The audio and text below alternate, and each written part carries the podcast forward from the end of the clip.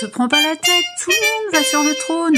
Te prends pas la tête, tout le monde va sur le trône. Te prends pas la tête, tout le monde va sur le trône. Il m'a fallu beaucoup d'années pour vomir toutes les saletés qu'on m'avait enseignées sur moi-même.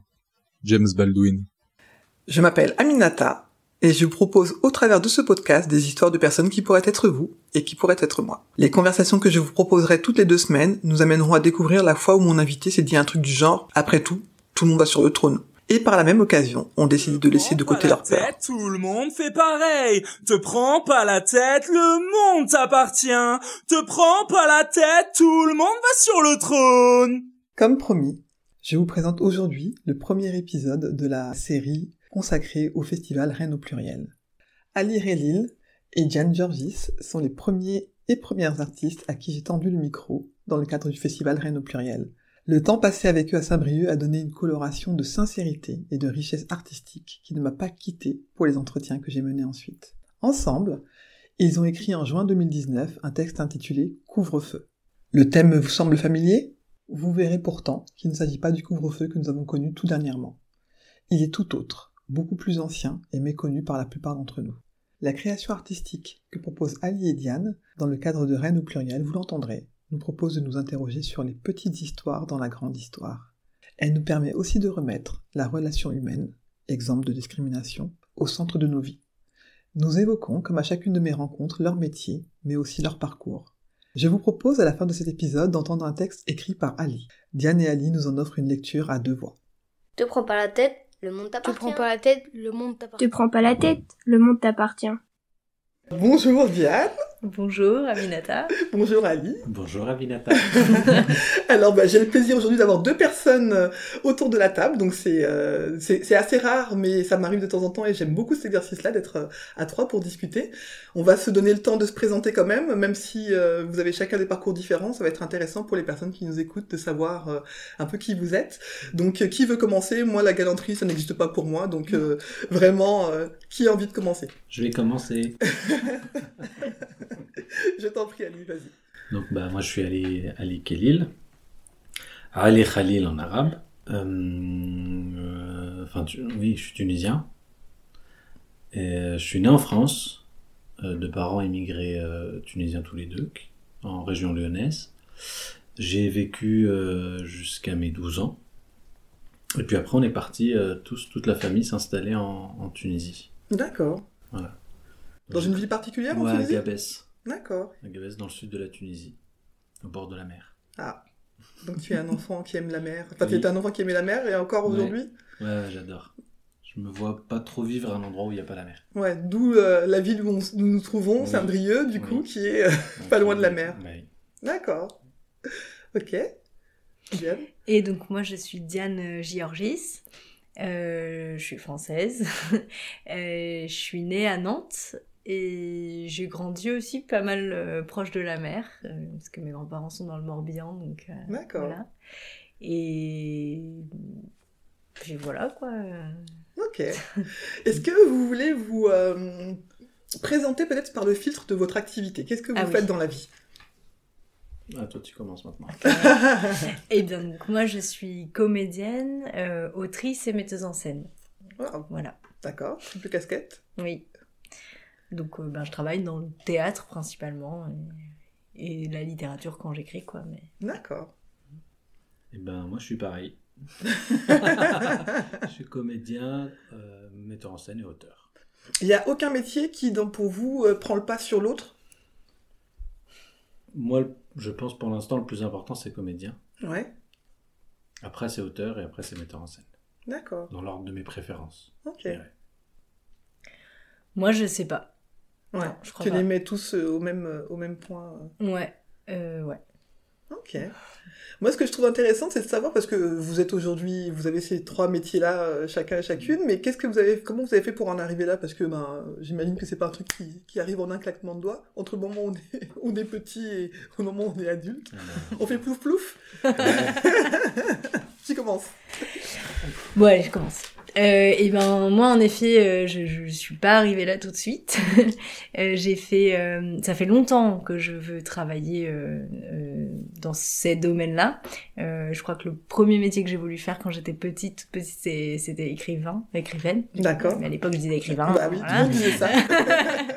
et, euh, et bon, voilà. Et euh, après, je suis passée par un parcours euh, universitaire plutôt classique euh, parce que j'étais bonne élève. euh, voilà, donc j'ai fait une prépa euh, bio, puis une école d'ingénieur agronome à Rennes. Mhm. Et euh, ensuite, j'ai travaillé un petit peu, euh, presque quatre ans, euh, en sociologie rurale. D'accord. Et en tant que paysanne aussi. Je travaillais à temps partiel, du coup je faisais les deux.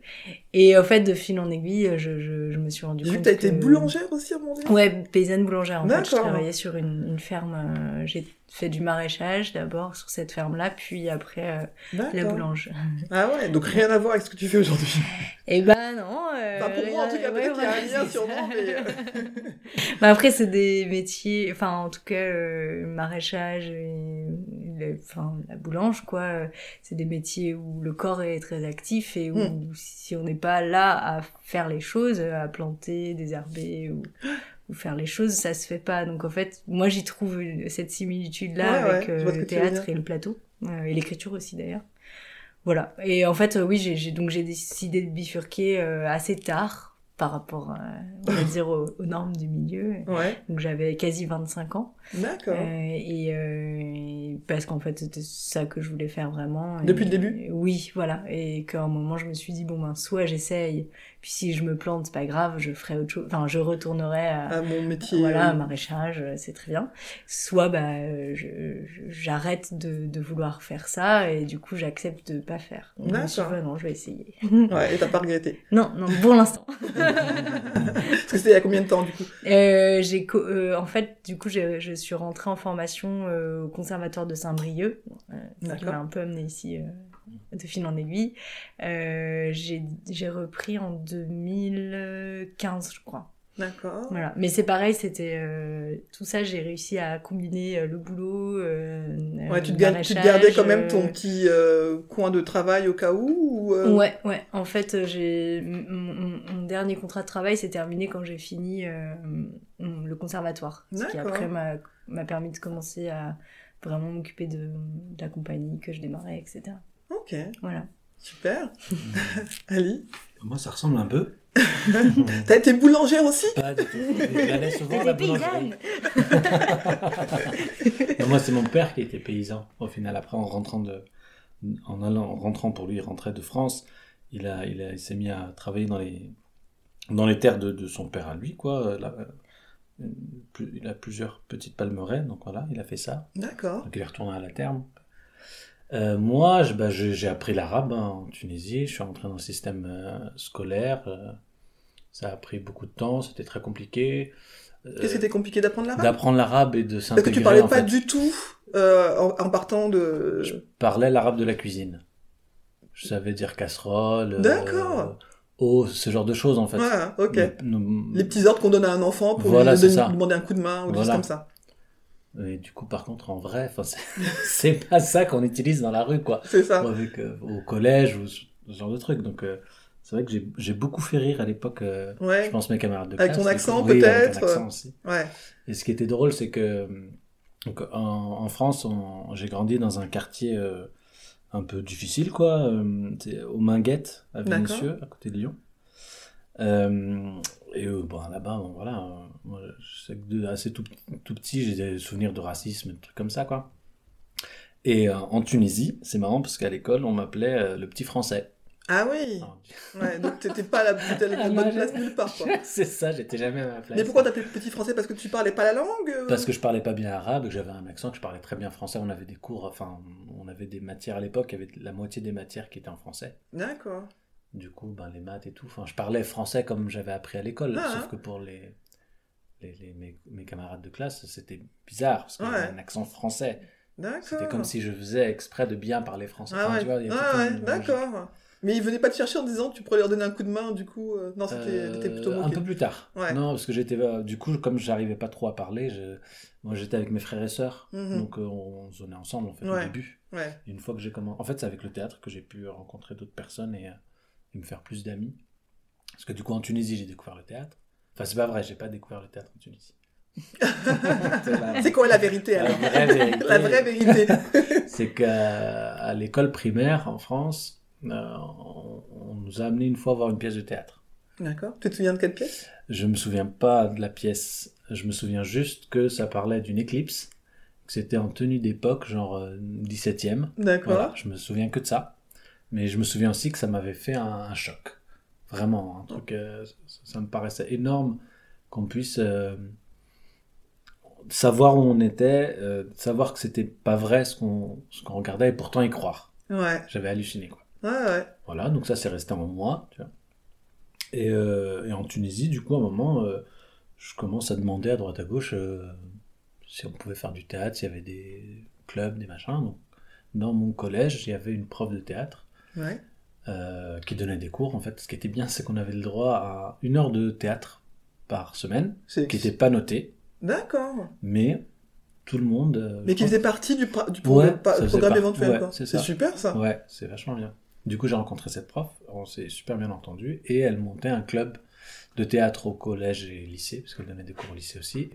Et du coup, je me suis inscrit, et j'ai commencé à faire vraiment du théâtre, Et c'est du théâtre en français ou en arabe en arabe.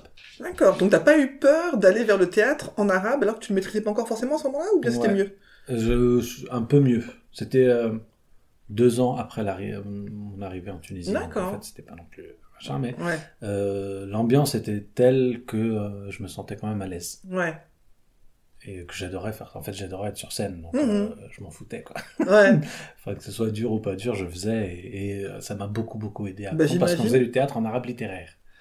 Ah et donc c'est en plus euh, du ça devait être encore plus compliqué. Ah oui, le niveau était un peu plus difficile, mais c'est du coup ça m'a vachement aidé. Et après j'ai continué à faire ça à côté.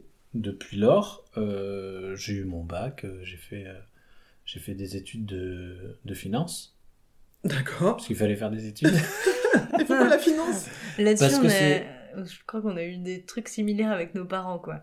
C'était pour les rassurer Euh, ils, bah, ils voulaient pas trop qu'on fasse ça, quoi. ouais, moi c'est plus Enfin, ouais, c'était pas- mais c'était pas mon un côté, métier en pour fait. eux. C'était pas une euh, ouais, déjà ça de base. Oui, c'était plutôt pour vous occuper quoi. Ouais, c'est ça, c'était une passion. la Pour moi, c'est finance, mon- c'était une... Non non, Ah je parle du Le théâtre. théâtre. Non, Moi, non, je faisais la finance parce que c'était une passion, tu vois. Bah Ah, après pourquoi ça pas existe hein. Bah oui, Ça c'est vrai. existe. Non, mais moi j'ai choisi la finance parce que c'était un truc très facile. Très facile. Ouais, ouais, c'est hyper Pour facile. toi Oui, pour moi. Après, moi, je considère, j'ai l'impression que c'est facile, quoi. D'accord. C'est comme un jeu, quoi. On joue avec des chiffres et. Ah oui, alors que moi tu me parles chiffres, j'ai l'impression que je vais pleurer quoi. Ouais, mais en fait. ouais, D'accord. je sais pas, moi ça Donc tu as été fa- t'as choisi une voie facile qui te Ouais. permettait de rassurer tes parents Ouais. et, du coup tu continues le théâtre. Oui, je continuais le théâtre. J'étais resté à Gabès et je continuais le théâtre. Du coup, en théâtre universitaire et tout. Et j'ai continué. Je me suis. Et avant de revenir en France, j'avais commencé un peu à faire des, des un- deux spectacles professionnels où j'étais payé. D'accord. Et c'était. Enfin, dans le sud tunisien, en plus à l'époque, c'était rare quand même d'être payé pour faire du théâtre. quoi. Donc mon père, du coup, il a, il a Comment pris un peu le truc à, Au sérieux. sérieux. Bon, j'étais pas payé non plus des milliers des cents, mais. Oui, mais t'étais payé quand même. Oui, C'était une payé. reconnaissance. Oui. Et surtout qu'on avait joué une pièce, une- un gros gros truc. Et, euh, et, et du coup, la télé est venue nous filmer. Et alors là, mon père, quand il m'a vu à la télé, par contre, Ah ouais. Fierté. une petite- voilà, une Ah. bon. Et après, j'ai eu l'occasion de venir en France. Pour, euh, je me suis inscrit euh, dans une école Mhm. à Montpellier, de théâtre du coup. J'ai fait deux ans et après je suis venu en, je suis venu en, en Bretagne parce que j'avais rencontré en Tunisie une artiste euh, costar-mauricaine qui s'appelle Nathalie Tarlet, qui travaillait, euh, qui travaillait toujours le clown D'accord. et qui était venue en Tunisie euh, par le biais de la coopération décentralisée entre les Côtes d'Armor et la région de Gabès. Voilà, il y avait des échanges, dont euh, des, des échanges en, en personne, quoi, on va dire. Elle était venue nous faire des- un stage de clown, D'accord. et ça s'était super bien passé, moi j'avais adoré. Et quand je suis revenu, j'avais fini mes études, du coup j'ai repris contact avec elle, et elle m'a proposé de venir travailler avec elle, et depuis je suis en Côte d'Armor, quoi. Super. Voilà. D'accord. Bon. Bah, c'est, euh, c'est, enfin, j'aime bien, c'est des détours, mais effectivement, il y a quelque chose d'une logique. Mm. Mais euh, entre la boulange, la finance et le théâtre, euh, c'est vrai que d'emblée, on voit pas forcément de, de lien. Alors, ce que, ce qu'on peut préciser à, à nos auditoristes, c'est qu'on se voit aussi dans le cadre d'un, d'un festival Mm. Qui s'appelle Rennes au pluriel. Et euh, moi, j'ai- j'aimerais bien que vous puissiez nous expliquer quelle est la programmation, enfin, qu'est-ce que vous proposez justement dans le cadre de la programmation Rennes au pluriel, et qu'est-ce que, qu'est-ce qui fait que vous avez eu envie de pro- proposer ça? Bah déjà, en fait, on, on- le, enfin, le thème de ce festival-là, je pense que je peux parler pour nous deux, il nous parle particulièrement. Le fait de, de parler de la diversité, de la rencontre, et de voir ça comme une richesse plutôt que comme une menace. Mhm. Donc déjà, de base, Ouais. j'étais super content de voir que ça existait, euh, ici, quoi, à Rennes. Et euh, ben, du coup, on était déjà en train de créer un spectacle qui s'appelle euh, Couvre-feu, qui parle des événements li- liés au, au- à ce qui s'est passé le 17 octobre 1961 à Paris. Euh, un petit topo sur le 17 octobre Oui, 1961 je veux bien que vous expliquiez, parce que moi j'ai découvert ça en, en lisant votre euh, document de presse là, et j'étais. euh, bon, j'étais pas née à cette époque-là, mais c'est arrivé quelques années avant ma naissance, et je me dis, mais en fait, euh, j'ai pas de souvenir d'en avoir entendu parler tant que ça, et là je me disais presque honteusement, je me dis, bah en fait, il y a eu des choses. Est-ce que tu veux en parler? Oui, mais si, si tu veux. Si, si je, tu peux compléter. Enfin, Oui. Oui, donc tu disais que toi, t'en avais pas entendu euh, beaucoup parler, Non. même du tout. en Même fait. je pense que. Je pense avoir. euh, Parce que quand j'ai j'ai relu, euh, ce que je comprends, c'est qu'il y a des scènes où on balance des gens dans l'eau, tout ça. Ça, ça me parle. Mm. Mais c'est la seule chose que j'ai en tête. Et après, l'histoire du couvre-feu, tout ça, alors au début, je me suis dit, bah, ça ressemble quand même beaucoup à ce qu'on vit aujourd'hui. Oui, ben. Alors, sauf que c'était malheureusement orienté vers un type de population, Mm. donc vous allez pouvoir nous expliquer un peu plus. Mais les similitudes m'ont euh, frappé. Je me suis dit, waouh! Mm. Donc, Oui, euh, alors donc, euh, donc il faut savoir qu'on a démarré l'écriture euh, il y a deux ans hein, de ce spectacle-là, donc euh, donc voilà, on Donc, toute savait ressemblance pas, avec des on ne faits. savait pas exactement de ce qui, ce qui est. récent, en tout Nous, cas. en fait, ce qui, donc, pour parler du 17 octobre 61, euh, donc euh, le contexte, euh, c'est euh, donc c'est la toute fin de euh, la lutte pour l'indépendance de, de- du peuple algérien, Mhm. Aussi appelée guerre d'Algérie, voilà. Euh, et, et donc euh, et donc il y avait sur le territoire français et euh, en Algérie énormément de tensions, bien évidemment. et, et à Paris notamment, il y avait énormément de tensions entre le FLN, donc Front de Libération Nationale, et les policiers de, la- enfin la police de Paris. Il y avait des, des rafles euh, régulières, euh, des tortures euh, de, de, d'al- de ressortissants algériens et en fait plus largement euh, basanés, Ouais. on va dire. Mhm. Euh, C'était assez connu, les, les faits remontaient euh, aux, aux organismes de, de, de surveillance de- des droits de l'homme, euh, etc. Mais voilà, rien n'était fait. Il y avait des lieux connus euh, de torture, etc. Et il y, avait, il y a eu aussi euh, des, euh, des meurtres de policiers, enfin des, bah, des attentats contre des policiers euh, par le FLN. Donc ces policiers étaient supposément coupables de torturer régulièrement des, des personnes algériens. Bon, il y a peut-être eu aussi des bavures. Enfin, Mhm. Voilà, contexte tendu. D'accord.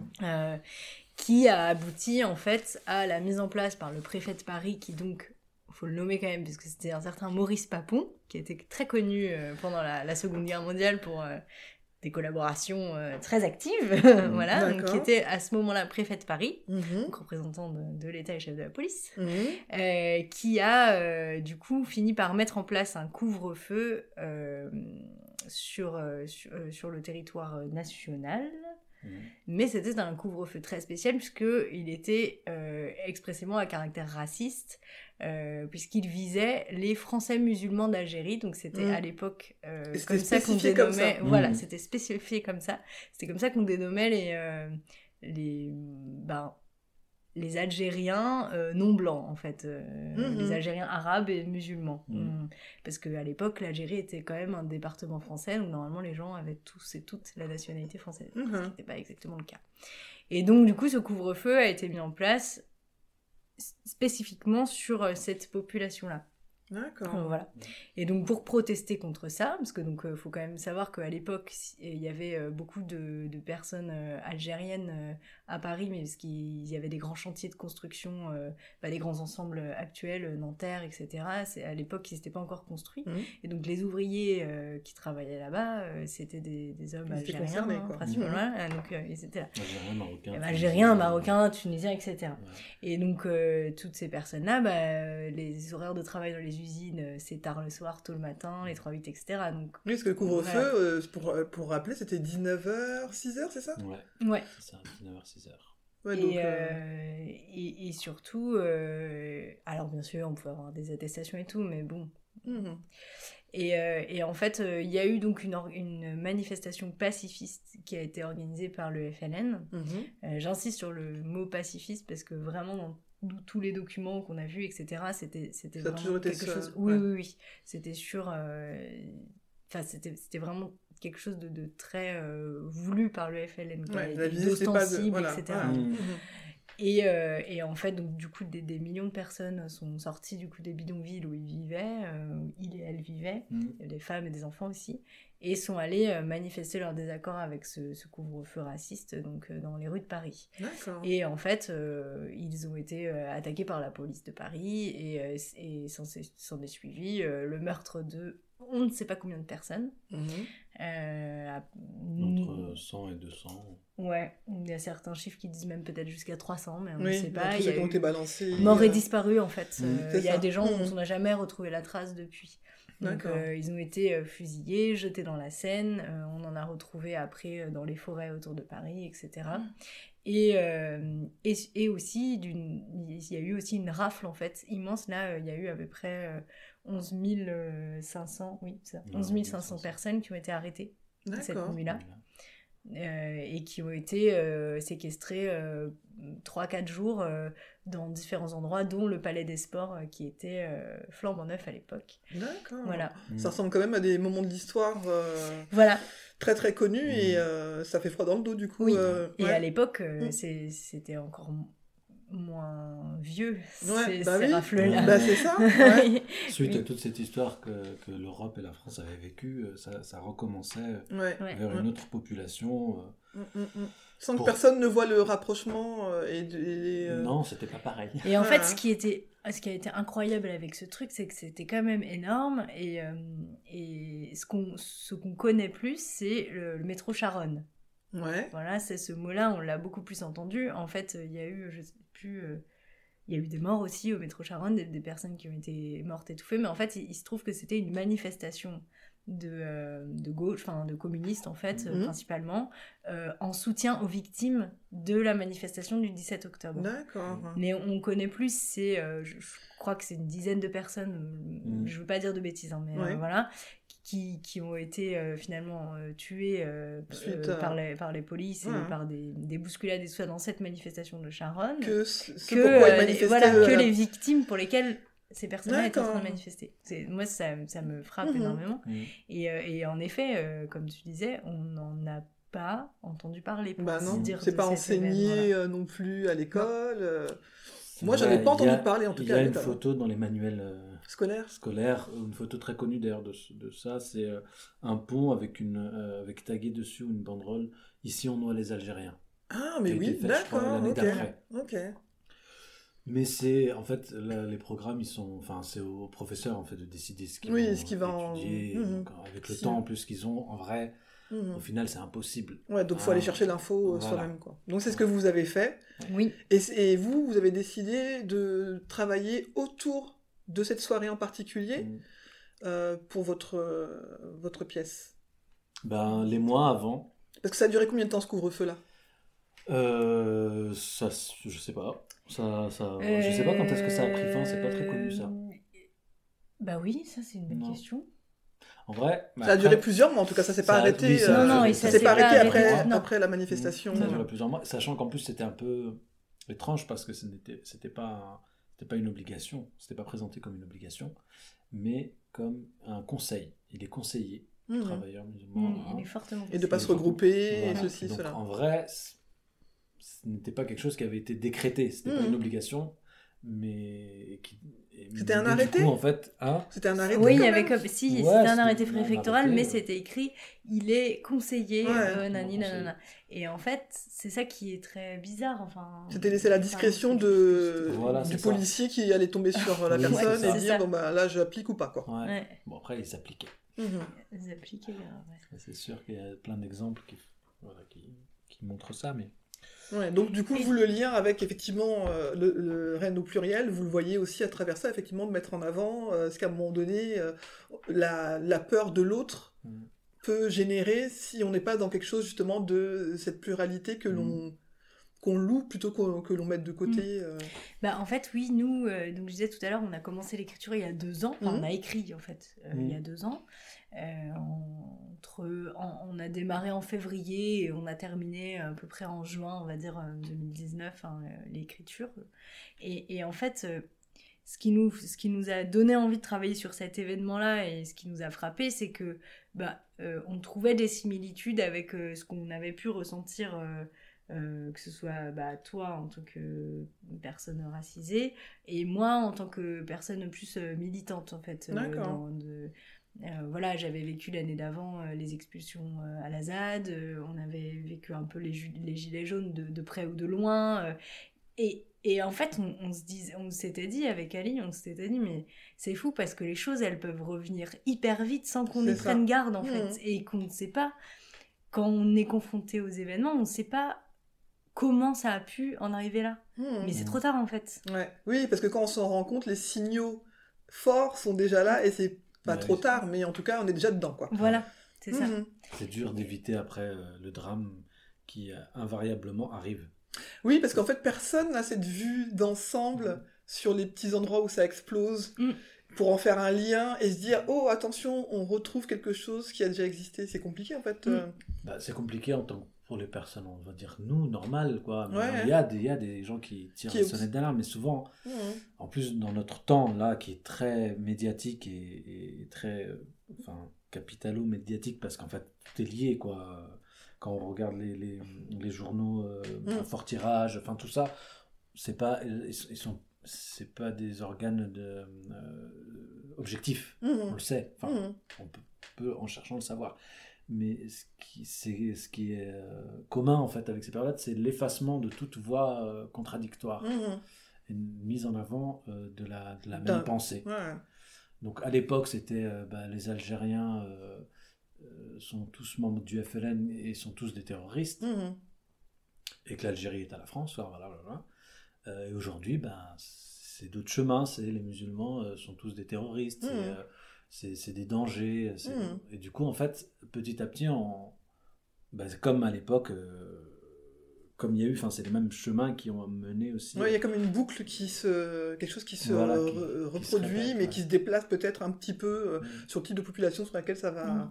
s'appuyer quoi. Nous, on avait, et du coup, on avait vraiment envie de parler, euh, donc comme tu disais, de cet événement-là, mais pas que. Mhm. Euh, pas en faire en- euh, enfin parce que pareil on a tendance à faire événement de quelque chose alors qu'en fait si ça ça a pu avoir lieu c'est que autour à côté depuis longtemps et du coup encore maintenant il y a des choses qui n'ont pas été déconstruites des choses qui n'ont pas été dites Mhm. euh, entendues acceptées enfin voilà euh, il y, a- il y a des pardons qui n'ont pas été euh, demandés, ni même pensés, ouais. euh, Ah. voilà.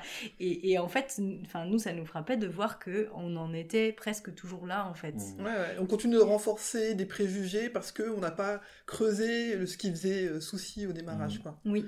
Ah, Enfin voilà d'où venait le conflit et euh, enfin voilà. D'accord.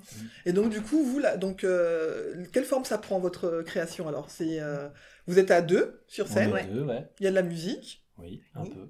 Pas beaucoup. Oh, quand même. euh, en fait, il y a deux, il y a musiques. Ouais. juste tout le spectacle.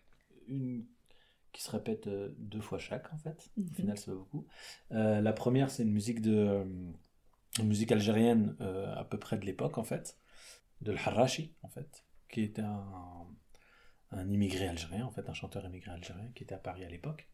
Euh, c'est l'auteur euh, de, euh, de Ya Raïh qui, avait, qui a été repris par, euh, Par euh, Rachita. Rachita, ah oui, ben oui, c'est vrai. L'original, c'est. euh, D'accord. Qui l'a qui l'a fait. Ah ben, je noterai les, les références, parce que c'est vrai qu'on on va pas toujours chercher qui a chanté au démarrage. D'accord Et l'autre, bah, en fait, c'est une chanson. Euh, c'est une berceuse. euh, Libanaise. ouais, libano-syrienne, quoi. C'est celle qu'on entend sur la, Oui. teaser Oui. Oui. D'accord. Qui est chantée par Golshifteh Farahani, euh, la grande actrice iranienne. Et, euh, mm, et par. euh, Et mis en euh, musique, et mis en voilà, musique par Bachar Mar Khalife. D'accord. Euh, libanais aussi. Voilà. Ok. Voilà. Et ça, en fait, ça s'articule euh, comme euh, une succession de témoignages. Ça se passe dans, bah, sur un tapis, hein, un intérieur, qui peut être soit une cuisine, soit un salon, soit une- un peu un mélange de tout. Il y a une télé, au fond, une télé en- ancienne, On se projette dans l'intérieur de quelqu'un, en tout cas. De, Voilà. On de- peut, dans- ouais. Ouais. Mm, et à deux interprètes qui euh, prennent euh, plusieurs. euh, qui interprètent plusieurs personnages. Mhm. Euh, au fur et à mesure de l'avancée de, de la pièce, de cette mosaïque euh, de témoignages. Mhm. Et qui font, euh, du coup, on fait aussi euh, la lumière, euh, le son, et, euh, et du coup, il y a un peu de vidéo aussi. Il y a des passages où on a mis des images d'archives, justement, on a travaillé sur de- un montage euh, là-dessus. Ouais, donc Et- c'est. Vrai que... mouvements euh, scénographiques euh, Ouais. assez subtils. en, fait, on a, non, en fait, on a construit ça vraiment. L'écriture au départ, euh, donc bien sûr, c'est du théâtre documentaire. Donc on s'est basé sur euh, des, principalement euh, les films documentaires, un film Mhm. documentaire Mhm. notamment qui a été tourné à l'époque juste après euh, par Jacques Panigel, qui Mhm. s'appelle Octobre à Paris, D'accord. euh, et que personnellement je, je trouve très intéressant de voir. en D'accord. fait. Bah, je le mettrai aussi en référence. hein. Voilà. Euh, donc on s'est basé là-dessus, sur un film de fiction aussi qui s'appelle euh, Nuit Nuit Noire. Mhm. Intéressant à regarder Euh, aussi. Très bien fait, ouais. Nuit Noire, et c'est de qui ça? Je ne sais plus. bah, Vous me redonnerez la référence, oui, je la- oui. je la retrouverai à ce moment-là, je la mettrai dans les- la description. On a aussi vu un documentaire de Mehdi, Mehdi, je ne me rappelle plus de son nom de famille, euh, qui s'appelle euh, Le silence du fleuve. D'accord. Euh, c'est un trou là, mais Je euh, te, je te Ouais. redonnerai ça. Pas de souci. Euh, et puis, ce documentaire-là, par contre, a été fait dans les années 80, donc euh, 20 ans après, en fait, euh, les événements. Et, euh, et donc, ils reviennent avec son équipe, ils reviennent sur, sur ça, et c'est hyper intéressant aussi parce qu'il y a des témoignages après coup, Mhm. euh, et pas que de personnes, euh, on va dire, euh, pro-manifestants. Oui. Il, a aussi, il a aussi récupéré des témoignages qui, à mon sens, sont hyper intéressants de, de- de voir parce que c'est fou, quoi, que de, personnes politiques qui étaient en place à ce, moment-là, de, policiers aussi. Mhm. Euh, C'est toujours intéressant de toute façon d'avoir tous les, Et euh, ouais, voilà. les prismes possibles parce que sinon on, on oriente un, un discours et on donne l'impression qu'on veut manipuler le, le- Oui, les c'est gens ça, alors et que je- là on sait que effectivement. Et je pense que 20 ans après, il y a des paroles qui sont possibles. Oui, qui n'auraient pas été euh, possibles sur le coup, hein. Que Jacques Panigel n'aurait jamais pu avoir. Mhm. Enfin, euh, Mhm. Clairement, euh, c'était pas possible pour lui d'avoir accès aux policiers ni à- Mhm. aux personnes politiques. Oui, est-ce qu'il y avait quelque chose qui était presque s'est passé derrière nous, on craint plus rien peut-être et qui fait qu'on Oui. libère la parole. euh, Mhm. Ouais, c'est voilà, c'est oui, ça. c'est ça, c'est ça. Mhm. Puis oui, c'est des personnes, euh, il y en a, c'est des personnes très âgées, donc au fait, euh, Ouais. voilà. Elles prennent plus la mesure de ce que ça a pu peut-être générer. euh. Ouais, Ouais. je sais pas. En tout cas, c'est des- ce sont des documentaires importants pour comprendre un peu ce qui s'est passé. Ouais. Donc vous, vous êtes euh, appuyé sur ça. Sur ça, et aussi sur euh, des articles de recherche. Euh, on a Des lu livres. des, des livres, on a lu des comptes rendus euh, de séances euh, aussi euh, de, du Sénat où ils débattaient euh, de tout ça. Enfin bon, voilà. On a, Ouais, donc un- un gros, gros on travail On a fait un documentaire, gros euh. travail documentaire. Ouais. on y a passé pas mal. Et on a construit notre pièce comme ça, en fait, comme un documentaire. Mhm. comme on le ferait dans un film documentaire où il y a bah, des interviews qui se succèdent, des images, Mhm. des illustrations, euh, tout Mhm. ça. Et donc on a un peu travaillé comme ça dans l'écriture et donc ça fait des allers-retours entre euh, des récits de fiction mais qui sont basés sur des faits réels où on a, Ouais. on a imbriqué les choses et des, euh, des, des retranscriptions euh, presque mot à mot parce qu'on a un peu modifié des choses pour le rythme, des choses Mhm. comme ça, mais de passages de, de films documentaires ou de passages de- de- d'interviews qu'on a pu euh, voir. D'accord. Et donc ça, comme ça, ça alterne euh, réalité. Ouais, du coup, il y a quelque chose qui doit être très euh, rythmé et qui, euh, Voilà. qui permet de, de passer d'un état à un autre sûrement. Et donc, vous- ça dure une heure et demie, hein, c'est ça? Oui. Ouais, une- ouais c'est ça. Après, on sait. Les gens disent qu'ils les voient pas trop passer, ça va. Ouais.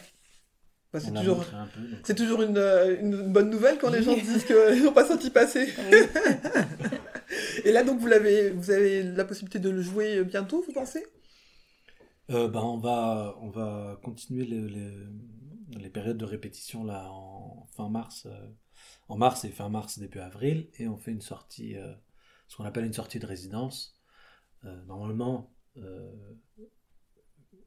on, on peut faire ça euh, on- ouvert au- à n'importe quel public, euh, et Mhm. voilà pour pouvoir échanger après avec des gens. Mais là, voilà, vu euh, Le contexte. vu le contexte un peu étrange, euh, on, on s'adresse aux professionnels euh, D'accord. du métier, donc des directeurs de salle ou des Mhm. journalistes. Qui ou- pourra avoir voilà. envie du coup de le programmer. Voilà, c'est ça. Voilà, c'est ça. D'accord, c'est intéressant aussi. Ouais. Bon, et puis bah, on espère que dans le cadre. Rennes au pluriel aussi, que vous Oui. puissiez euh, le, le présenter. D'accord, c'est euh, vraiment euh, hyper beau et je pense que. Enfin. Parce que, alors, bon, c'est vrai que vous avez la, la casquette euh, mette- metteur en scène, metteuse en scène, tout ça, tout ça. Et euh, c'est peut-être pour ça aussi, parce que je sais pas si on imagine toujours ce travail de recherche aussi important, parce que bon, quand on voit, et quand tu disais tout à l'heure que quand tu étais petit, de te dire, bah, on voit quelque chose et on arrive à, à se mettre dedans alors Mm. qu'on sait que c'est pas la réalité, Mm.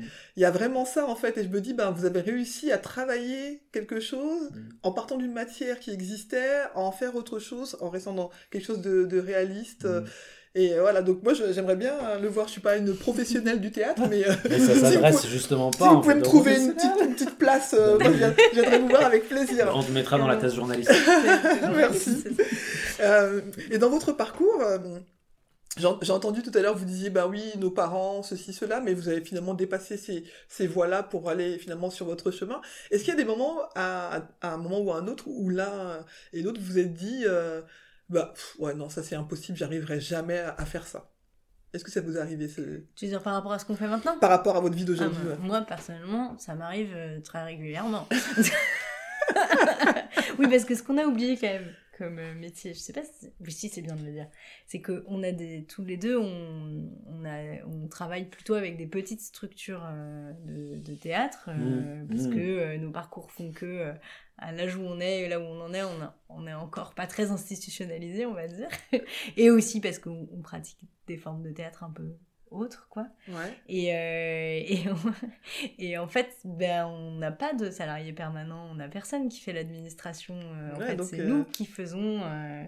Euh, ça fait partie aussi de notre Ah, travail. ah, Donc, ah. gérer des budgets, euh, monter des dossiers, euh, On appelle à etc. projet, tout ça. Et donc ça, euh, euh, parfois, c'est, enfin moi en tout cas, c'est une partie de travail et, et parfois j'ai l'impression de d'être confrontée à une montagne euh, Ouais, qui, je qui vois ce que est tu veux dire. euh, difficile. Ouais. Parce que c'est pas forcément ça qui t'intéresse dans ce métier-là, en fait. ce- Ben, Ce non. que, t'as- ce que tu aimes, c'est la création, réfléchir à des productions, j'imagine, des choses comme ça. Et puis là, c'est le- l'administratif qui est nécessaire parce que en France, euh, bah, Oui, c'est ça. c'est- En fait, je, je- c'est pas que ça m'intéresse pas. Les tâches administratives, je trouve ça en fait intéressant parce que ça permet aussi de euh, maîtriser le oui, projet. enfin, tu, bon, tu- tu gères ton on projet. sait comment ça marche. euh, Enfin voilà, c'est pas mystérieux, c'est Mhm. pas et euh, je, je je pense pas que ce soit par exemple moins noble ou quoi. Non, oui, je pensais pas à ça, mais, Mais plutôt ouais. le côté, bah, ça rajoute une lourdeur Mais sur c'est quelque chose. ouais, euh, voilà. travail, Et en ouais. fait, quand on fait tout, hmm. euh, parfois c'est euh, c'est c'est difficile du coup d'avoir encore l'énergie Ouais, de euh, de, défendre les tout. projets, Ouais. de se dire mais oh, là non mais cette création là elle va être géniale, mais est-ce qu'elle va être juste ça. Ouais, ouais. Oui, c'est ça. Oui, et puis j'imagine que du coup, comme tu vois toutes les étapes, tu sais ce qu'il y a derrière comme Ouais. travail pour euh, obtenir Bah, que ce soit financé ou ceci, Bah cela. oui, c'est ça. Mm. D'accord. Donc, ouais, ton impossible, il se situe sur c'est des choses comme ça. Mais après, quand, quand il arrive, tu dis, bah finalement, c'est bon. Mm, Ouais, bah après, une fois qu'on y est, on profite en fait de. Ouais. Enfin, moi en tout cas, je- du coup, je suis au travail euh, d'y être, quoi. Mais Ouais. je dirais que oui, ça m'arrive quand même plutôt souvent. Je sais pas toi. Moi, non. Non, toi, t'as aucun Bah impossible. non, en vrai, j'ai- l'impression que à un, à un moment donné dans ma vie, je sais pas, ouais, vers, vers 16 ans ou un truc comme ça, j'ai décidé, Mhm. mais sans, sans que ce soit conscient en fait, Ouais. j'ai décidé que ce serait ça. Je sais Ouais. pas comment je... Mhm. Enfin, à cet âge-là, je, je- le parcours était pas du tout tracé en fait. Oui. Et du coup, euh, bah, en Tunisie, euh, vivre de théâtre, surtout à l'époque en plus, c'était hyper dur. fait. Donc, bah, mais je savais, il y avait quelque chose à l'intérieur de moi qui me disait si C'est ça ça, que- que je veux faire en tout cas. Et, et ça m'a pas lâché. J'ai- toujours envie de. Je, je peux pas m'imaginer ne pas faire, ne pas jouer, ne pas. Surtout ne pas jouer, ne pas écrire, ne pas. Mhm. Ça, je pense que j'aurais. Ça fait partie de ton ADN, ouais, quoi. ouais. Ouais. Je pourrais faire autre chose à côté, mais ça, Mais il y aura c'est- toujours c'est ça. l'intérieur. Enfin, voilà, c'est ce qui Ah. me porte, j'ai l'impression. Ouais, donc tu es resté fidèle à, à celui que tu étais à 16 ans. euh. J'ai Ah. vieilli, mais tu dis ça, les gens vont penser que t'es un vieux monsieur. T'as quel âge, Ali j'ai eu 40 ans euh, il y a deux semaines. Oh, t'es un bébé encore. Moi, j'ai 43 ans, monsieur, tu vois. Donc, Ah bah ça se voit pas. Chanceuse. ouais. donc, euh, mais c'est, oui, bah c'est, c'est, enfin, c'est rassurant. Je sais pas si ça doit être rassurant ou quoi, mais il y a des fois où on est un peu paumé. Et puis à 16 ans, c'est pas forcément l'âge où on est comme ça affirmé, Mm. surtout sur une voix où tout le monde dit, ouais, un peu saltamanque, machin, Mm. tout ça. Enfin, Ah, ok. c'est encore, c'est d'ailleurs encore quelque Ah chose oui, qui. C'est Ah marrant, hein Oui, Alors qu'on sait bien qu'on en a quand même vachement... Enfin, tout le monde en ce moment pleure de pas avoir de spectacle de machin ou quoi, donc Mm. tout le monde te dit mais c'est super d'avoir des spectacles, et en même temps, ah tu veux faire ça, t'es sûr? Ouais, bah ouais, C'est marrant, C'est hein. ancré, quoi. Ouais, ça reste quoi. un truc... euh, D'accord.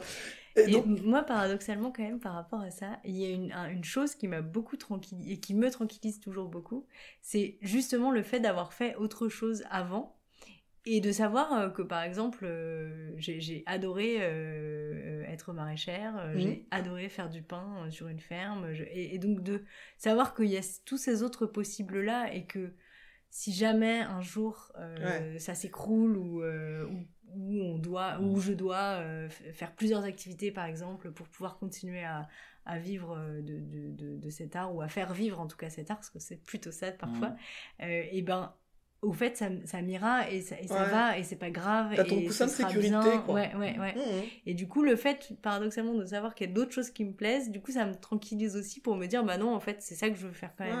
ouais, je vois ce que tu Donc, veux dire. euh, Mais c'est vrai que désormais, euh, on lit beaucoup d'articles où ils disent, euh, bon maintenant un jeune qui a son, alors un jeune, euh, pas plus jeune que, que toi, Ali, Ouais. que moi, voilà, d'une vingtaine d'années, il sait qu'a priori il pourra avoir une quinzaine de métiers différents.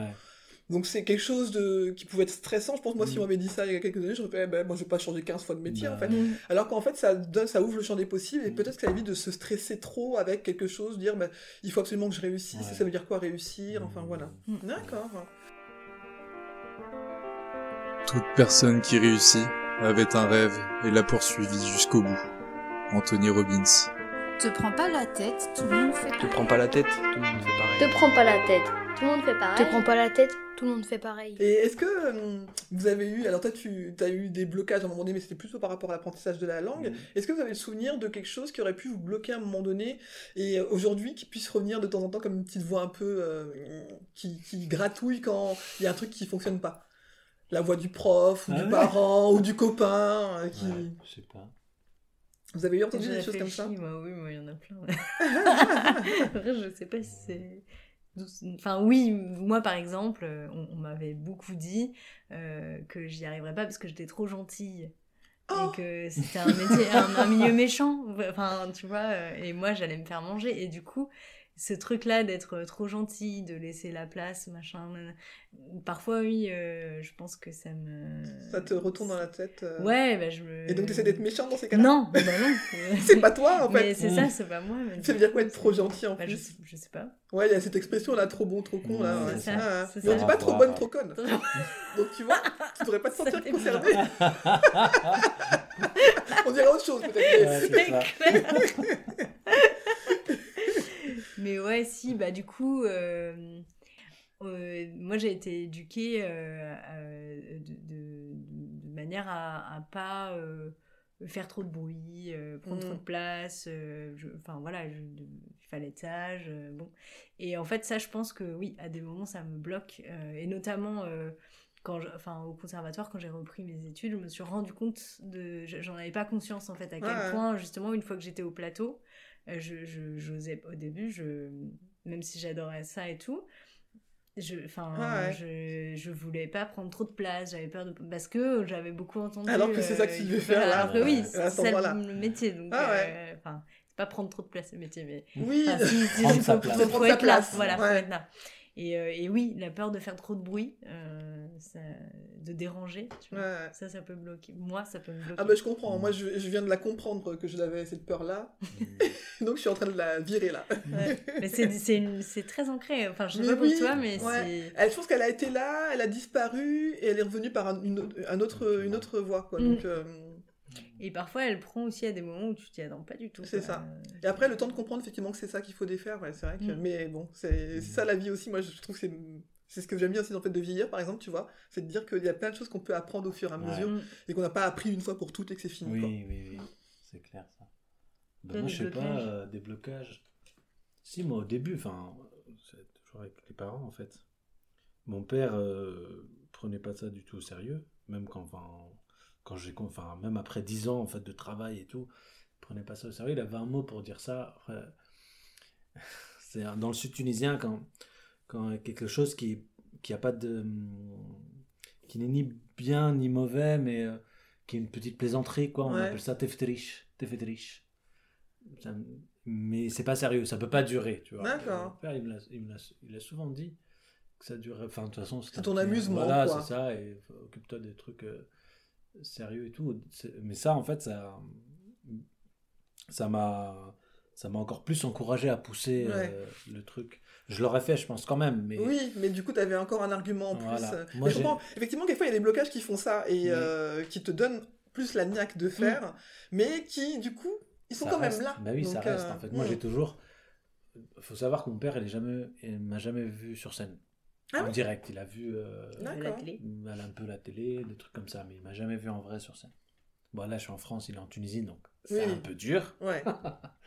Euh, mais c'est quelque chose que je, je- j'ai, en- très envie qu'il puisse venir voir un jour. Mhm. Et aussi, j'ai, peur que ça lui plaise pas. Je sais que je serais hyper sensible à, À son regard sur son regard, travail. Voilà. Ah. Et que, Mais quand il te voit à la télé ou quoi, qu'est-ce qu'il en dit? Bah, il est très content. D'accord. Il est content. Là, mais ça serait, va. en mais fait. ça serait différent avec euh, peut-être euh, juste tu descends de scène et tu dis alors Ouais, et qu'ils bah te ouais, disent. ouais, euh, ouais. ouais. J'aimerais voir sa réaction. Voilà quoi. En Ouais. direct. Ah ouais. D'accord. Nous sommes ce que nous pensons. Tout ce que nous sommes est le résultat de nos pensées. Bouddha. Te prends pas la tête, tout le monde va sur le Te trône. prends pas la tête, tout le monde. Te va sur prends le pas la trône. tête, tout le monde va sur le Est-ce que, trône. euh, alors vous êtes à, à l'aise avec le, le mot de fierté? Moi je trouve que c'est important de, de se, sen- d'être fier de soi et de, euh, de, de se dire ben voilà, je suis fier de ça, me concernant et sans être dans quelque chose, euh, l'hyper-égo, toutes ces Mmh. choses-là. Est-ce qu'il y a, il y a quelque chose aujourd'hui qui vous fait vous sentir fier et que vous voudriez partager avec nous? Mm. Bah, moi, je suis fier en fait de qu'on que tous les deux on ait on ait fait ce spectacle en fait Mm. et qu'on le porte et qu'on essaie de l'amener euh, partout où il pourra aller et d'avoir cette parole là en fait. Moi, je suis euh, je suis fier de pouvoir être euh, je sais pas comment dire ça, pas l'outil mais euh, le porte. Ouais, Enfin, comme le révélateur ou quelque voilà, chose c'est de... ça, hein, le média de, de, de, de- tu, donnes, tu donnes accès à un bout de l'histoire que, qui serait peut-être resté sous silence pour certaines personnes parce que Oui. tout le monde n'ira pas voir ton Oui, spectacle, mais tu vois, moi par exemple, Bah oui, voilà. tu vois, déjà, t'as au... vous, avez, Sachant que vous le- êtes- vous avez au moins une personne, je pense qu'il y en a d'autres, mais... Oui. euh, J'espère. Nous, on a envie ce spectacle de le jouer euh, beaucoup en lycée. ouais. Il est, on l'a réfléchi aussi. Mais tu vois, je pensais ça, mes fils, Voilà. euh, je me disais à partir de quel âge, euh, tu vois, on peut commencer... Euh, nous, on a dit- Troisième, je pense. Ouais. Ouais. avec un travail euh, avant. Bah, de médiation, ouais, un peu, ouais. c'est Mmh. important. Mais c'est vrai qu'on a vraiment conçu ce spectacle-là pour être euh, jouable euh, dans Partout. une salle, en fait, ce que- ouais. de classe même. hmm. Il suffit de pouvoir fermer les volets. et, C'est ça, je voyais, il faut que ce soit mis dans, qu'il y ait une pe- Voilà. dans le noir, C'est ça. et euh, voilà. Mais même, On tu vois, on a la lumière, hein.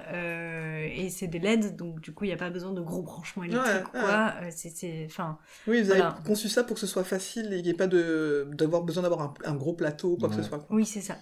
Donc la lumière, hein, je précise, c'est pas nous qui l'avons euh, créée, on l'a fait, mais on a travaillé avec euh, Côté Lumière, euh, donc qui est une asso euh, euh, dans, dans le coin là, dans le Briquet. 22, euh, de Mhm. plusieurs euh, concepteurs de décors et de lumière, et donc c'est Ronan Ménard qui a fait un énorme travail Mhm.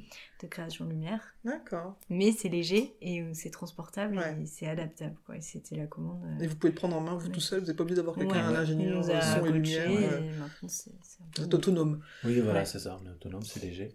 Voilà, je pense. Et sur fière, bah ouais, je suis d'accord avec ce que tu as dit. Effectivement, je suis assez fière de ce spectacle-là. Je trouve, euh, je le trouve beau déjà. Enfin, je trouve que l'esthétique, bah là, c'est Ali qui signe la mise en scène hein, quand même là-dessus. euh, voilà. Comment vous avez Il y a décidé des idées qui sont de moi. mais- Bah, euh, tout de suite. Ouais, dès le On départ. a coécrit et on s'était dit que. euh, en fait, on l'a monté plutôt avec la structure euh, la compagnie La de compagnie, d'Ali, donc la compagnie après le mur. Ouais.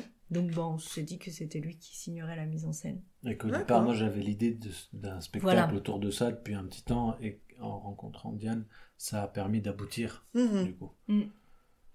Et donc, euh, donc euh, du coup, voilà. euh, moi, je suis vraiment fière de ce travail-là parce qu'il est, il est beau. Enfin, esthétiquement, je le trouve beau. On a, on a osé aller dans plein de choses, en Mhm. fait, parce que du coup, chaque scène est très différente, que ce Mhm. soit dans le, dans l'esthétique, mais aussi dans le, dans le registre euh, théâtral. Ouais, même les textes, j'ai, les, les extraits que vous mettez là, qui sont la, la façon dont c'est découpé. Mhm. euh, je vous disais que tout à l'heure, ça m'avait fait réagir euh, quand j'avais vu le teaser, la musique, les images, mais même en lisant au début, il y a presque des moments où j'étais même mal à l'aise. J'imaginais les scènes et je me dis, euh, enfin, on me parlait de sang à un moment donné, Mhm. euh, la façon. Enfin, c'était très, euh, ça guide beaucoup, Mhm. du coup, et on peut facilement imaginer. Et à un aussi un moment de liesse, à un moment donné, où les gens ils vont presque en disant allez, on va faire quelque chose Ouais. pour euh, pour changer un peu ce Ouais. qu'on vit là et qui se transforme en Enfin voilà, donc c'est, euh, j'ai beaucoup aimé et en même temps, des moments où j'étais là, je prenais un peu de distance, je me dis ah, Ah bah, le spectacle est costaud, quoi. C'est le ça. Oui, elle, il est quand quand disait tout à l'heure, les gens nous ont dit qu'ils le sentaient pas passer. C'est pas tout à fait Non, vrai. Ils pas le ils sentaient temps pas le passer, temps mais passer, euh, le spectacle, Oui. ils le sentent Par contre, oui, je pense qu'on on ressent de l'émotion euh, forte, je pense, et euh, je pense que c'est important que vous l'ayez fait comme Ouais. ça, et le fait d'avoir peut-être des moments aussi qui passent du documentaire, euh, enfin voilà, des On choses, ouais. ça permet sûrement Oui, de... mais moi, c'est ça, euh, dans l'écriture, euh, je suis hyper fière qu'on ait réussi à trouver le, euh, quand même des endroits de poésie. Bah euh, ouais, des en- et, euh, parce que c'était pas euh, facile. Pas Enfin, gagné, voilà, ouais. on, a- on savait pas trop comment faire ça. euh, et, et ouais, ouais, je- je- et puis, bah ouais, de cette rencontre-là, euh, de nous deux dans le travail, dans la, la coécriture, ça, c'est hyper, ça a été hyper. C'est la première fois que vous écrivez un truc tous les deux. Ouais. Ouais. Excusez-moi, j'ai dit un truc, ça fait tout de suite... euh, Un machin. Non, mais machin, la là. fois. Pardon, pardon, c'est pas pour ré- réduire votre travail à un truc, mais c'est la première fois que vous écrivez... faisait quelque chose. euh, Voilà. Ouais, ouais, ouais. Ouais, non, c'est- très très bien passé. Ça se passe toujours très bien. Ça qui- Ouf D'ailleurs, on repart sur un autre projet d'écriture. Ouais, voilà, avec ma compagnie. D'accord, donc c'est toi qui seras à la, à la mise en scène A priori, on n'a pas décidé On encore. n'a pas D'accord. mais c'est possible. C'est possible que oui. Ok. Ah, bah c'est cool. Est-ce que euh, vous avez une définition de ce que ça signifie pour vous une société plur- plurielle? Si vous, euh, toi, avec tes mots, euh, pour revenir un peu à l'i- à l'idée de Rennes au pluriel, Ouais. si on, on s'exporte au-delà de Rennes et qu'on pense à une société plurielle, Mm. pour vous, c'est quoi les ingrédients euh?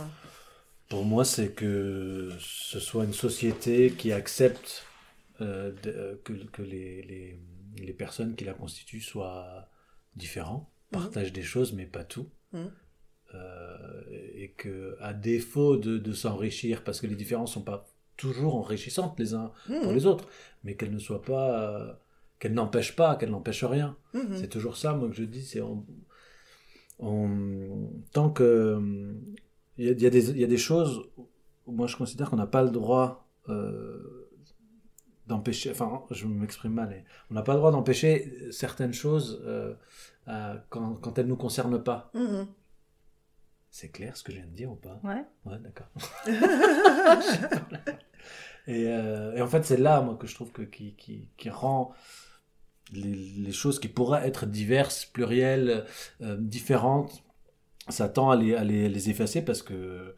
Parce que On essaie de mettre tout le monde un peu de lycée pour que tout le monde soit Ouais. pareil, alors que finalement... euh, Voilà, c'est ça, comme si on avait un- une porte et que tout le monde devait rentrer par cette porte. ouais. Non, en fait, il y a des gens qui peuvent rentrer par la fenêtre, c'est pas grave. ah, ah, Au contraire, ils seront à l'intérieur peut-être plus tard ou avant, je sais pas. Enfin, il y a- il y a plein de choses qui sont possibles. Et ce qui m'inquiète en, en France, pour parler que de la France, mais après c'est plus global, c'est cette, euh, cette envie ou ce besoin qu'ont une, une catégorie de la, de la, de la- de la population ou de, ou je sais pas, enfin pas forcément des... euh, de, de, de vouloir, euh, de- c'est ça, uniformiser, dissoudre en fait. Euh, alors que au contraire, enfin, dans, enfin même dans les gènes, dans la génétique, c'est en, en- en mélangeant les gens qui sont très différents qu'on Oui. crée des choses encore Et plus que ça crée belles. de la quoi. force, ouais. Bah oui, donc Mhm. euh, bah, ça marche aussi pour les- les- la société humaine. Il Mhm. faut juste arrêter d'avoir peur. Ouais. On va pas disparaître parce que l'autre Et ne ressemble pas. C'est Voilà, ça. Tout à fait, je suis d'accord avec toi. Ouais, bah, pareil, je suis d'accord. non, moi, je dirais qu'il y a un truc aussi, donc, tout ça, tout ce que tu viens de dire, et, et un truc de l'ordre de la, de, la, de la norme, en fait, qu'on pose. Mm. Qu'est-ce qui est la norme et Mm. qu'est-ce qui n'est pas la norme? Mm. Et, euh, et pour moi, une société plurielle, c'est une société qui, justement, euh, serait capable de euh, de- d'accepter euh, plusieurs normes en fait Mhm. et qui que, que ces normes là ne rentrent pas ne soient pas mises systématiquement plus ou moins systématiquement en opposition les unes avec les autres et donc du coup de fait en situation d'être incompatibles Mhm. mais plutôt euh, comme tu disais de de, de, trouver de trouver l'intrication qui fait qu'elles s'enrichissent les unes des autres et qu'elles euh, elles évoluent forcément parce Ouais. que aussi euh, le- pour moi une société plurielle c'est une société qui n'est pas figée en fait Bah oui. qui Mm. n'est pas enfin pour moi les, la, les- la culture les cultures c'est pas un musée en fait C'est pas quelque chose qui euh, euh, qui qui est que- comme ça depuis euh, des milliers d'années et euh, qui n'a jamais bougé et qui ne Mm. bougera jamais Oui, même si les faux. gens ont l'impression qu'ils ont une société qui n'a pas bougé. C'est enfin, faux. En fait, non. on ne peut Et, pas euh, rester sinon on meurt en fait si on Mm. bouge pas. C'est ça. Et donc, du coup, bah, pour moi, une société plurielle, c'est juste une société qui marche, qui avance et, comme tu disais, qui a pas peur, quoi. Et je, je vais citer un truc qui m'est arrivé l'été dernier. En... J'étais en résidence d'écriture et en entretien, je discutais avec une personne, euh, donc un, un- un homme euh, euh, assez âgé quand même, blanc, euh, voilà, euh, de gauche, euh, qui, qui me parlait de la République et qui me disait que pour lui, l'espace de la République, c'était l'espace où chacun, chacune devait mettre de côté ses particularités pour pouvoir vivre ensemble. Et du Mhm. coup, je lui demandais, euh, mais du coup, euh, vous, euh, qu'est- quelle particularité vous mettez de côté pour être dans cet espace de la République? Et là, euh, bah lui, il n'avait pas de particularité à mettre de côté. Donc du coup, euh, je, je- on- on- dans la discussion, je lui ai dit, bah en fait voilà, donc en fait là, l'espace de la République que vous proposez, c'est votre espace à vous, Bah oui. qui est Mm. donc on doit tous être comme vous pour être, rentrer dedans. Bah c'est ça. Pour moi, c'est pas du tout ça, c'est l'opposé en Donc fait. déjà rien que toi en tant que femme, tu rentrais pas dedans. bah non, ça. D'accord. Ouais. Oui, c'est ça, c'est de trouver la juste frontière. Moi, quelquefois, je dis à mes enfants, je pense qu'on peut faire un peu, on peut faire ce qu'on veut tant qu'on fait de mal à personne. Ouais. Bon, après, c'est compliqué, hein, et ça nécessite quoi? La communication, en Mm. fait. Et on peut pas rester à côté de l'autre et dire, bon, je suppose qu'il aime ça et qu'il machin, et qu'il devrait faire comme ci ou comme ça. En Mm. fait, on, c'est en échangeant qu'on arrive à se comprendre. Et... Mais ça, c'est un gros, gros travail, effectivement. Le titre du podcast, c'est Tout le monde passe sur le trône. Moi, c'est euh, c'est c'est euh, l'espace qui me permet aussi bien euh, de penser à l'audace, c'est-à-dire que tout me paraît possible, mais en même temps qui me permet aussi de d'arrêter de me déconsidérer face à, une personne que j'ai en face de moi qui pourrait Mhm. m'impressionner pour une raison ou une autre. Est-ce que vous avez une petite phrase ou euh, une- un leitmotiv ou une musique, je sais pas, qui vous donne un peu cette audace et cette envie de vous euh, de pas vous sentir euh, moins bien que que celui ou celle qui est en face de vous? Euh, euh, je peux avoir une demi-heure de réflexion? Alors moi, je vais vous faire marrer parce Allez, que du coup, votre leitmotiv c'est c'est super, euh, Vas-y, super cadeau. aide-toi celle qui aidera. Euh, non, quand même pas. Non, moi, c'est une phrase de, de Mère Teresa euh, que j'ai entendue il y a longtemps dans mon éducation catholique. euh, qui, qui euh, c'est un poème qu'elle a écrit sur la vie et à un moment, elle dit La vie est un jeu, joue-le. Ah, Moi, souvent, elle me ça. revient dans, dans la tête cette phrase-là. Ouais. voilà. Mais d'ailleurs, il y a une marque très célèbre avec des gens qui faisaient ça avec leurs doigts, la, la moustache, machin, et qui c'était Life is a joke. Ok. Tu vois, c'est devenu une marque euh, qui coûtait très très cher d'ailleurs. Moi, j'ai des- quelques chaussures avec ça d'ailleurs. Je connais Marque de pas cette marque, je voulais pas te faire de pub. Non, je vais pas faire de pub, donc c'est pour ça que je dis pas la marque. Et toi, Ali Je sais pas. Bon, la demi-heure est passée, bah tant pis. T'as pas d'idée T'as perdu Non, non, non, Je sais pas, moi, je- non, je me, je me dis, des- je sais pas ce que je me dis, je me dis. Est-ce que je me parle? Peut-être je me parle pas. Tu te parles pas assez C'est pas une va, obligation, mais quelquefois on a des trucs comme ça qui nous. des petits tips. Ah, t'es là. Pour se donner du courage. Ouais, c'est ça, bah, quelquefois. Je, je, je- si, si, je repense à, je pense à mes amis, moi, en fait, je crois. Ouais, Je pense à mes amis, je pense à, euh, à des souvenirs particuliers euh, quand j'étais en Tunisie, euh, ouais, ouais. pour voir le chemin, pour voir que- qu'est-ce que je voulais à l'époque et Et Est-ce que tu ou y es? voilà, est-ce que Ah, je veux autre chose? ah, Euh, ça, ouais, ça me. euh, C'est un bon booster aussi, En fait, bien. ce qui me motive le plus souvent, c'est les chansons égyptiennes des années 70, 60-70. Ah oui? Et t'en as une par exemple?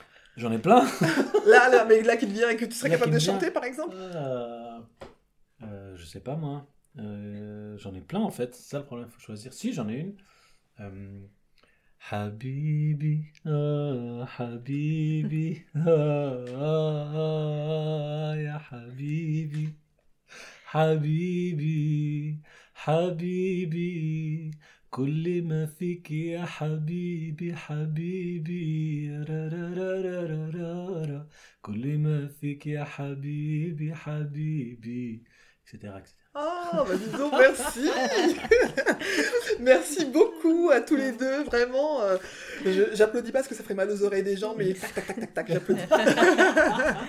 merci beaucoup à tous les deux, c'était vraiment super de discuter avec vous toi, hein. et j'ai hâte de voir euh, le spectacle sur scène avec vous en costume sur votre tapis, tout ça, tout Oui. ça. Au revoir Au revoir.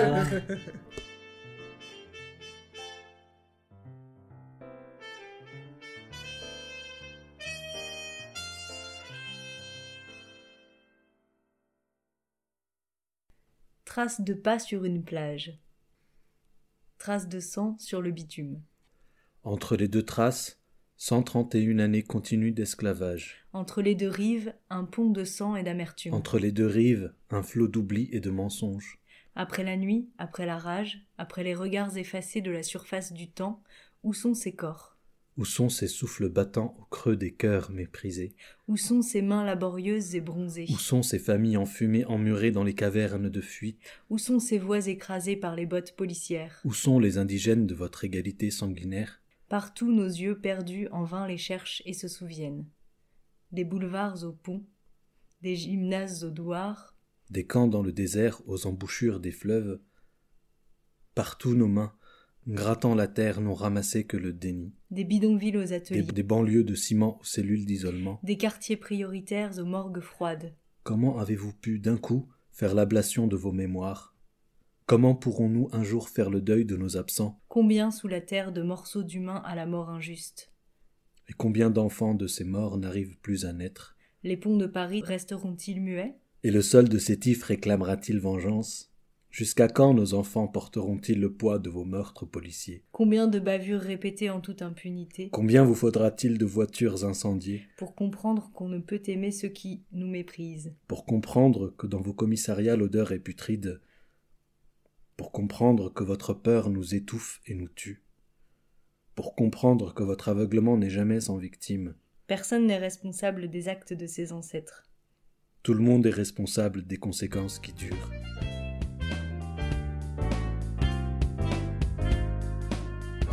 J'espère que vous avez apprécié cette conversation et que cela vous donnera envie de découvrir le parcours de mes prochains ou de mes prochaines invités et pourquoi pas d'aller prolonger la discussion avec eux ou avec elles la prochaine fois que vous les croiserez sur votre route. J'espère également que cela vous donnera envie d'écouter vos envies et moins vos peurs. La vie est souvent plus simple que ce que l'on imagine. Si vous souhaitez me poser des questions ou pourquoi pas être un futur ou une future invitée, n'hésitez pas à vous abonner à mon compte Instagram. Et si mon podcast vous plaît, n'hésitez pas à lui donner des petites étoiles sur votre plateforme d'écoute préférée, que ce soit Apple Podcast ou autre chose, et ça me fera toujours plaisir d'avoir des Les retours. rois et les philosophiantes, et les dames aussi. Te prends Michel pas la de tête, Montaigne. le monde Te t'appartient. prends pas la tête, le monde Te t'appartient. prends pas la tête, le monde t'appartient.